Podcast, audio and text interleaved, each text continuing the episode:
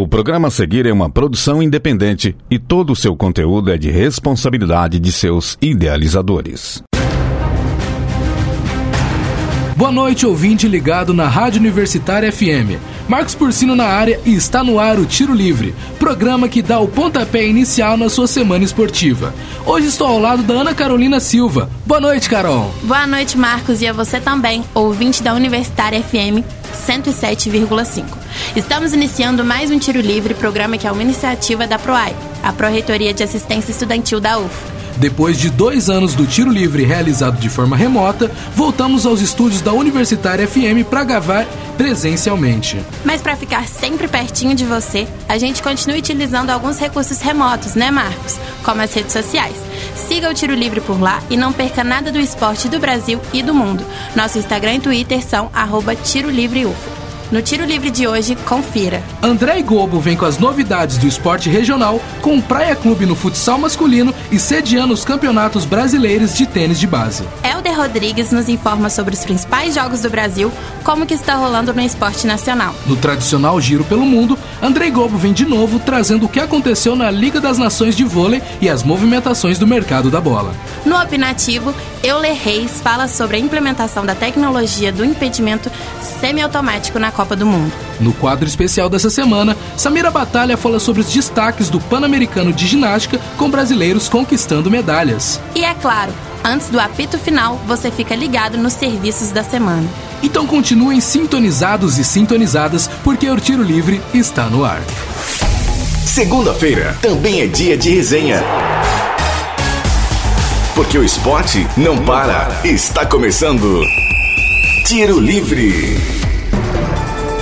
Livre no ar e a gente começa falando sobre o Praia Clube na Liga Nacional de Futsal e o Campeonato Brasileiro de Tênis e da Copa das Federações. Para falar mais sobre o esporte regional, vamos chamar o Andrei Gobo. Destaques de Uberlândia e região. O que aconteceu essa semana, Andrei? Boa noite, Marcos. Boa noite, Carol. E boa noite para todos os ouvintes do Tiro Livre. Então vamos para o nosso quadro regional, que tivemos novidades do Praia Clube no futsal e no tênis. O futsal do Praia Clube ganhou do Corinthians em São Paulo por 3 a 2 em um jogo intenso, conseguindo acabar com a invencibilidade do Timão em casa e se consolidando ainda mais no jeito da Liga Nacional de Futsal. Com um começo dramático por conta da lesão de Paulo Felipe, que virou o joelho uma tentativa de finalização, quem entrou foi Barbosinha e, minutos depois, aos 3 minutos do primeiro tempo, Thiaguinho abre o placar após vacilo da zaga e finalizando sem chances para o goleiro alvinegro. Mas o Corinthians correu atrás e aos 14 minutos, em uma bela triangulação, Canabarro chutou na entrada da área e empatou o placar. Mas o Praia fez uma blitz no lado corintiano e conseguiu marcar dois gols aos 17 minutos. Em um contra-ataque rápido, com o Neto tocando para Rafa, que finalizou logo em seguida. Segundos depois, Claudinho recebeu a bola e finalizou, fechando o placar do primeiro tempo em 3 a 1. O segundo tempo foi mais calmo e de administração do resultado pelo Praia, com o goleiro Wolverine sendo exigido em várias tentativas do timão, que de tanto insistir conseguiu um gol, faltando 20 segundos para fechar o placar, com chute forte de Paulo, mas que não foi o suficiente. Vitória do Praia por 3 a 2. O Praia Clube se mantém na sexta colocação com 28 pontos, um atrás do Corinthians. O próximo jogo será na terça-feira que vem, contra o Minas, aqui em Uberlândia. Continuando a falar do Praia Clube, a equipe do Clube Desportivo para Deficientes de Uberlândia, que tem parceria com o Praia, conquistou oito medalhas no Regional Open de Alterofilismo, que foi disputado em St. Louis, nos Estados Unidos. Entre as medalhas, a equipe conquistou três de ouro, três de prata e duas de bronze. Tivemos duas quebras de recorde das Américas, com a Lara Lima levantando 98 quilos na categoria até 41 quilos e a Tayana Medeiros na categoria de até 86 quilos conseguindo alcançar 126 quilos. Nas quadras do Praia Clube também está sendo sediado dois dos principais torneios de tênis de categoria de base, o Campeonato Brasileiro e a Copa das Federações. As competições voltam a acontecer depois de dois anos sem edições. Com mais de 650 atletas inscritos, os torneios acontecerão até o dia 31 de julho, com categorias indo do Sub-10 Kids, Sub-12, 14, 16 e 18. Por enquanto isso, tchau, tchau. Valeu, Andrei. Agora, Carol, vamos saber o que aconteceu nesse final de semana de Brasileirão? Agora mesmo, Marcos. Vamos lá. Para saber sobre o que aconteceu nos estádios de futebol e mais sobre os esportes nacionais, chamamos Helder Rodrigues. Destaques nacionais. Fala aí, Helder. Boa noite, Marcos, Carol e ouvintes. Brasileirão, meu brasileirão. Existe campeonato melhor do que o seu? Acho que tá para nascer, viu, companheiros? Pela Série A temos mais uma vez Dança das Cadeiras. E eu sigo com o meu questionamento. Pelo amor de Deus, alguém quer ganhar esse campeonato? No Newton Santos, o Atlético Mineiro foi em busca dos três pontos frente ao Botafogo, principalmente para acalmar um pouco os ânimos internos depois da eliminação no meio da semana para o Flamengo.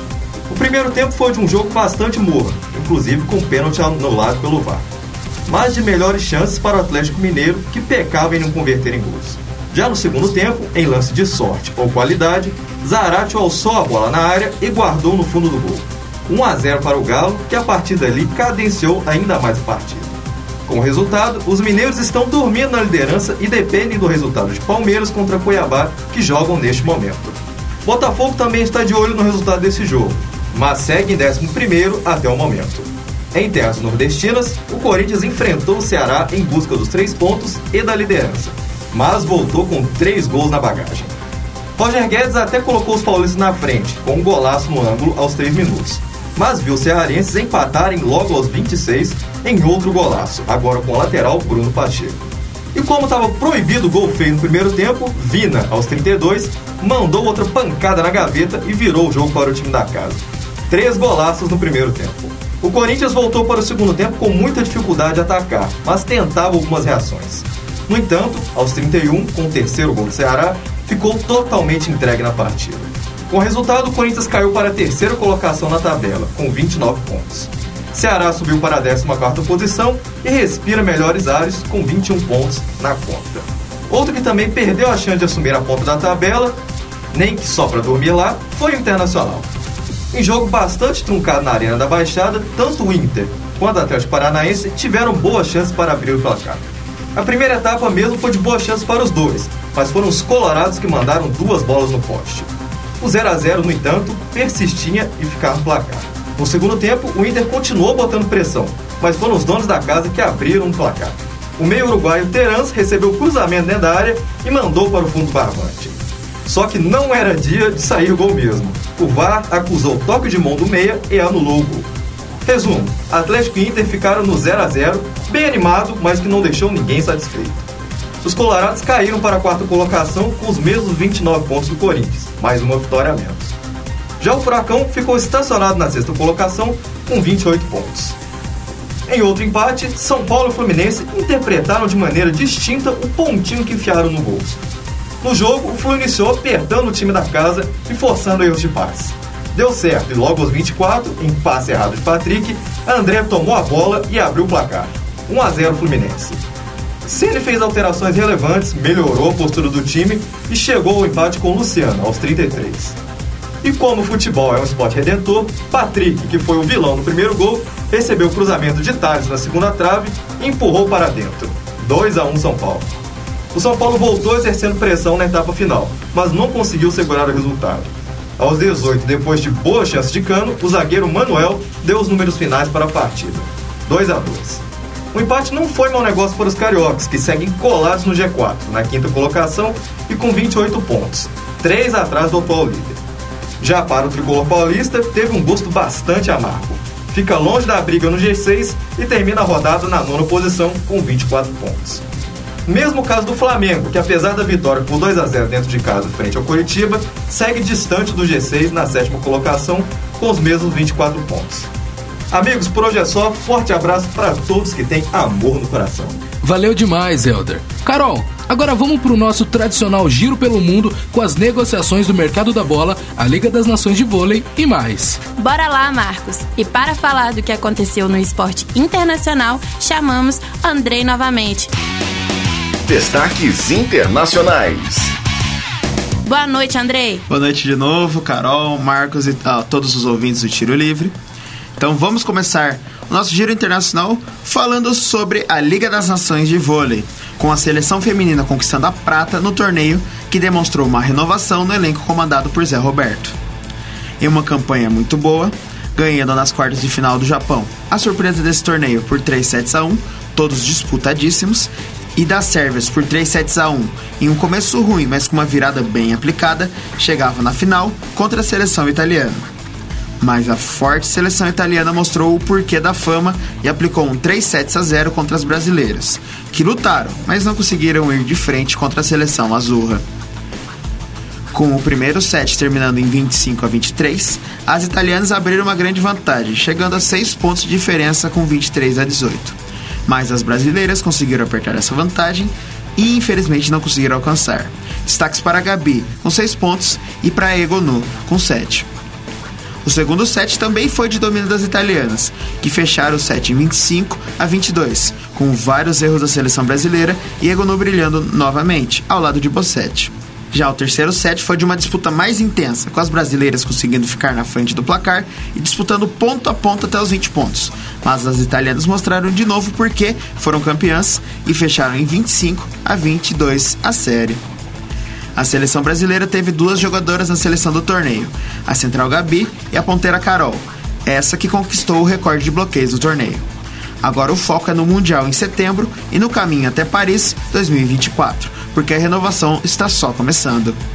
Já a seleção masculina joga na quarta-feira, dia 20, uma hora da tarde, nas quartas de final contra a seleção americana. Ou seja, aproveite o almoço e curta também um jogaço de vôlei. E os destaques você confere aqui, no Tiro Livre, e no nosso podcast de vôlei, o Toque na Rede. Indo das quadras de vôlei para as quadras de basquete, os brasileiros na Liga de Verão da NBA continuam a ser destaque, com Gui Santos, que foi draftado pelo Golden State Warriors, continuando a sua performance sólida que conseguiu nos primeiros jogos. Apesar de terem sido derrotados pelos Celtics por 103 a 93, o ala brasileiro conseguiu marcar 12 pontos e conseguir 8 rebotes em 23 minutos jogados. Agora o destino do ex-jogador do Minas é incerto, podendo ir tanto para a liga principal da NBA ou para as ligas de desenvolvimento. Mas com as boas performances, elogiadas tanto pelas equipes das transmissões quanto pela equipe técnica dos Warriors, conseguindo talvez essa vaga. Além de, claro, levar a torcida do time de São Francisco à loucura. Outro brasileiro que conseguiu ir bem foi Didi, na sua segunda participação pelo torneio, conquistando com o Portland Trail Blazers, com 4 partidas e 5 jogadas e média de 14,9 minutos de quadra. Indo agora das quadras para as ondas, na África do Sul, a brasileira Tatiana Weston Webb conquistou a etapa da WSL de J-Bay, em cima da australiana Tyler Wright, e agora chega à terceira colocação no ranking da WSL, se estabelecendo entre as cinco primeiras que disputarão a final na Califórnia em setembro. Agora vamos deixar os esportes jogados de lado e vamos para os escritórios, flashes e contratos assinados, porque oficialmente se iniciou no Brasil a janela de transferência com o exterior, e a janela europeia só esquentou ainda mais. Indo para a Catalunha, onde Lewandowski chega vindo do Bayern de Munique, junto de Rafinha, que chegou do Leeds United, para estrelar no elenco do Barcelona, que está se fortalecendo empolgando a torcida do time. Voltaremos a ver um Barcelona campeão de Champions? Veremos. Já o Bayern contratou o holandês de elite, que estava jogando na Juventus, pela bagatela de 80 milhões de euros, para compor a zaga do time bávaro. Já o Gabriel Jesus, agora no Arsenal, vem jogando muita bola e mostrando protagonismo no time londrino, com direito a três ligações à mãe pelos três gols marcados na pré-temporada. Do outro lado de Londres, o Chelsea anunciou outro jogador do Manchester City, o May Sterling, pelo valor de 47 milhões de libras e meia. Indo para o lado vermelho de Manchester, o United contratou o meia dinamarquês Eriksen, vindo do Brentford. E no Brasil, vimos o Flamengo confirmando o final de uma longa novela com o chileno Arturo Vidal, que estava na Internazionale e agora é rubro-negro. Mas como o Mengão adora uma novela, agora é volta de Oscar para o Brasil que interessa o time. O São Paulo teve a despedida de Gabriel Sara para o Norwich da Inglaterra, mas já acertou com o volante argentino Giuliano Galopo, que joga pelo Banfield. Fico por aqui. Tchau, tchau. Valeu, Andrei! No início do mês, a FIFA anunciou a implementação do impedimento semiautomático na Copa do Mundo deste ano, gerando polêmica de como será utilizado. A tecnologia busca agilizar a marcação do impedimento pelo árbitro de vídeo sem demorar tanto como acontece hoje. Para explicar como funcionará e como pode afetar o futebol da Copa para frente, chamamos Euler Reis. Agora, no Tiro Livre. Opinião. Carol e Marcos, muito boa noite e aquele boa noite especial também a você, nosso ouvinte. Então, vamos ao que interessa: o tal do impedimento semiautomático que será usado pela primeira vez no final do ano durante a Copa do Catar. De acordo com a explicação oficial da FIFA, a nova ferramenta para identificar o impedimento usará alta tecnologia para agilizar todo o processo de checagem e tomada de decisão. Um sensor presente no centro da bola da partida enviará dados inerciais a uma incrível velocidade de 500 Hz, ou 500 vezes por segundo. Assim, será possível identificar o momento exato em que o jogador efetivamente toca a bola para fazer o passe e assim determinar as posições onde cada jogador estava. Esse é o primeiro passo. Ao mesmo tempo, 12 câmeras montadas no teto do estádio rastreiam a bola e 29 pontos de extremidade no corpo dos atletas que possuem relevância para o impedimento. Isso tudo a uma velocidade de 50 vezes por segundo. Todo esse montante de dados é coletado, processado em tempo real por uma inteligência artificial que alerta de forma praticamente imediata na sala do VAR quando o impedimento é detectado. E isso de forma constante durante a partida. O pessoal do VAR valida a proposta de impedimento da inteligência artificial ao checar de forma manual o ponto de toque na bola e as linhas de impedimento que foram criadas automaticamente. Após isso, a decisão sobre impedimento é comunicada ao árbitro da partida pelos fones. E uma novidade que a gente já vê no vôlei, com tudo isso sendo transmitido através de uma animação do impedimento que será mostrada no estádio e na televisão ao vivo. Esse replay é recriado usando exatamente os mesmos dados que foram coletados e foram usados na cabine do VAR. Agora, o que esperar dessa tecnologia? Bem, em primeiro lugar, é importante que ela funcione de acordo com o combinado. Pelo que a FIFA explica, é algo que tem um potencial enorme para corrigir injustiças no futebol, inclusive causadas até mesmo por incompetentes atrás do próprio VAR. Lembramos que, atualmente, a definição do ponto do toque na bola e as subsequentes criações das linhas são executadas de forma manual pelo árbitro do VAR, algo que, infelizmente, não coíbe erros grotescos e bizarros que se especulam até mesmo serem dolosos, como no jogo Ituano e Cruzeiro. O próprio VAR veio com inúmeras promessas no momento de seu lançamento. E muitas pessoas já imaginavam até mesmo que as linhas já eram traçadas de forma automática por algum software da FIFA. O grande problema que muitas vezes frustra é uma ferramenta que tem o propósito de corrigir uma injustiça, ser ela a corroborar uma decisão injusta. Então, como diria o filósofo, a esperança é a última que morre. É torcer para que a ferramenta funcione direitinho que os árbitros que checam os dados que apontam o impedimento automático também tenham a competência para isso e que, de uma vez por todas, tenhamos um sistema que não gere suspeições sobre boas decisões ou não. Moçada, fico por aqui, até semana que vem, valeu! Valeu, Euler. Vamos ver como a tecnologia será aplicada.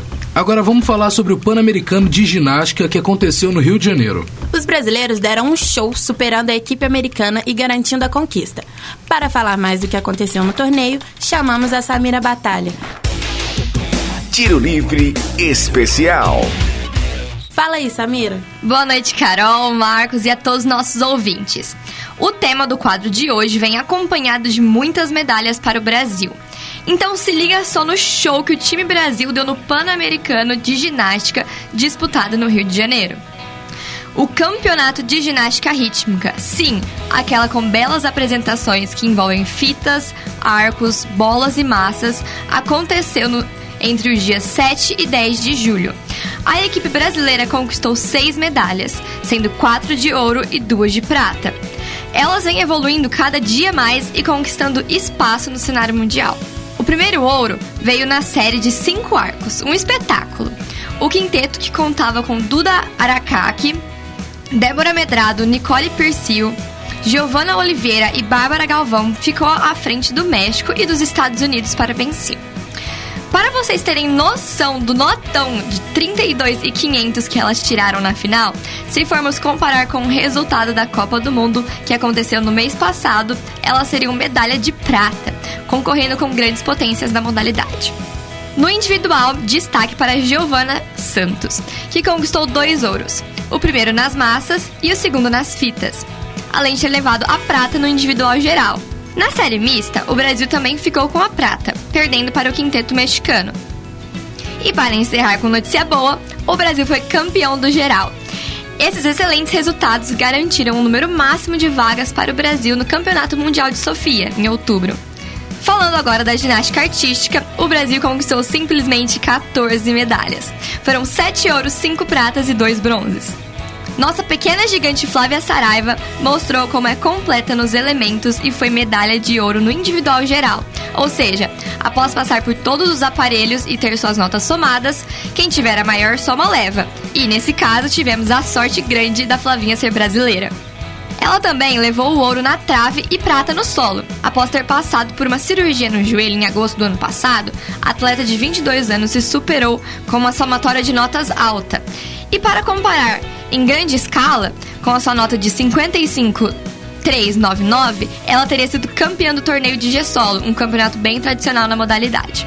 No masculino, o campeão do individual geral também é brasileiro. Caio Souza superou um americano e um canadense para levar o ouro para casa e se tornou tricampeão na categoria. Além disso, ainda foi ouro no salto, prata nas argolas e nas barras fixas e bronze nas barras paralelas. Força de campeão para carregar esse tanto de medalha. Rebeca Andrade teve as duas melhores notas da competição feminina. Nas barras, aparelho em que atual vice-campeã mundial foi ouro. Já na trave, levou a prata, ficando apenas atrás da Flávia. Para completar a lista de ouros, Arthur Zanetti levou um título com as argolas, contando com a dobradinha brasileira com Caio Souza. Já na barra fixa, outro brasileiro subiu no pódio, Arthur Nori ficou com um bronze. Para encerrar a participação brasileira, a seleção masculina conquistou a prata por equipes, atrás apenas dos americanos. A medalha garantiu a liderança do país no quadro geral de medalhas e a vaga por equipes no Mundial de Liverpool, que acontece no final de outubro. Por hoje é isso, pessoal. Um abraço e até a próxima. Valeu demais, Samira. E por último, mas não menos importante, papel e caneta na mão, porque agora é hora dos serviços da semana. O que acontece na UFO? Você fica sabendo no Tiro Livre. Serviços UFO. O programa Meninas da Física está com inscrições abertas para as novas colaboradoras. O grupo surgiu em 2017 com o objetivo de participar do programa Embaixadores Nucleares, promovido pela Associação Brasileira de Energia Nuclear, ABEM. A meta é abordar a diversidade e igualdade de gênero e mostrar por meio de palestras, minicursos e conteúdos nas redes sociais a importância da mulher na ciência e a contribuição feminina da sociedade através do conhecimento. As inscrições para participar do grupo vão até o dia 24 de julho e podem ser feitas pelo formulário online. O link está disponível em www.comunica.ufo.br serão disponibilizadas 30 vagas destinadas a pessoas de qualquer curso que se identificam com o gênero feminino. É preciso ter disponibilidade de 5 horas semanais para se dedicar ao projeto. O Museu de Arte da Universidade Federal de Uberlândia, o MUNA, terá novo horário de funcionamento a partir desta terça-feira. O local estará aberto para visitação do público de terças a sexta-feiras, das 9 às 18 horas, e aos sábados e domingos, das 13 às 17 horas. A decisão da mudança aconteceu após a equipe administrativa perceber que o fluxo de visitação é mais intenso nos fins de semana. A equipe do MUNA pretende ampliar o alcance das exposições de arte e do restante da programação desenvolvida, adequando-se ao comportamento da comunidade local. Para quem quiser conferir, segue em cartaz até 7 de agosto as exposições Rastro Ruína, do artista Gleison Arcanjo, e oitavo método dos artistas Sandra Lapage e Carlos Pileg. Apito Final, Tiro Livre. Apito final do Tiro Livre de hoje. Para sugestões e dúvidas, mandem mensagem no Facebook do programa www.facebook.com barra Tiro Livre. Aproveite e curta a página da Rádio Universitária FM no Facebook e no Instagram. Além disso, dá uma força pra gente e siga o programa por lá. Arroba Tiro Livre UFO. Fique atento às próximas edições. Semanalmente, nas segundas-feiras, às 8 horas da noite. Vale ressaltar que todos os programas estão disponíveis no nosso Spotify. Também no Spotify, fique de olho nos nossos podcasts. É só pesquisar Tiro Livre UFO no aplicativo. O Tiro Livre é uma iniciativa da PROAI, Pró-Reitoria de Assistência Estudantil da UFO. Caso você esteja andando pelo campo da UFO e notar alguma movimentação estranha, entre em contato com o WhatsApp da UFO Segura. 34 999 96 4597. Repetindo, 34 999 96 4597. Essa edição foi produzida por Helder Rodrigues, Andrei Gobo, Euler Reis, Samira Batalha e Caio Coutinho. Apresentado por mim, Ana Carolina Silva, e pelo meu amigo Marcos Porcino. Edição de Benício Batista, revisão de Lázaro Martins e apoio técnico de Edinho Borges e Mário Azevedo. Boa noite, Carol, e a você, ouvinte. Muito obrigado pela audiência nessa edição do Tiro Livre. Boa noite, Marcos, e a todos que estiveram conosco na 107,5. Um abraço e uma ótima semana esportiva para todos vocês. Universitária apresentou Tiro Livre. O conteúdo que você ouviu é de uma produção independente, sendo assim de inteira responsabilidade de seus idealizadores.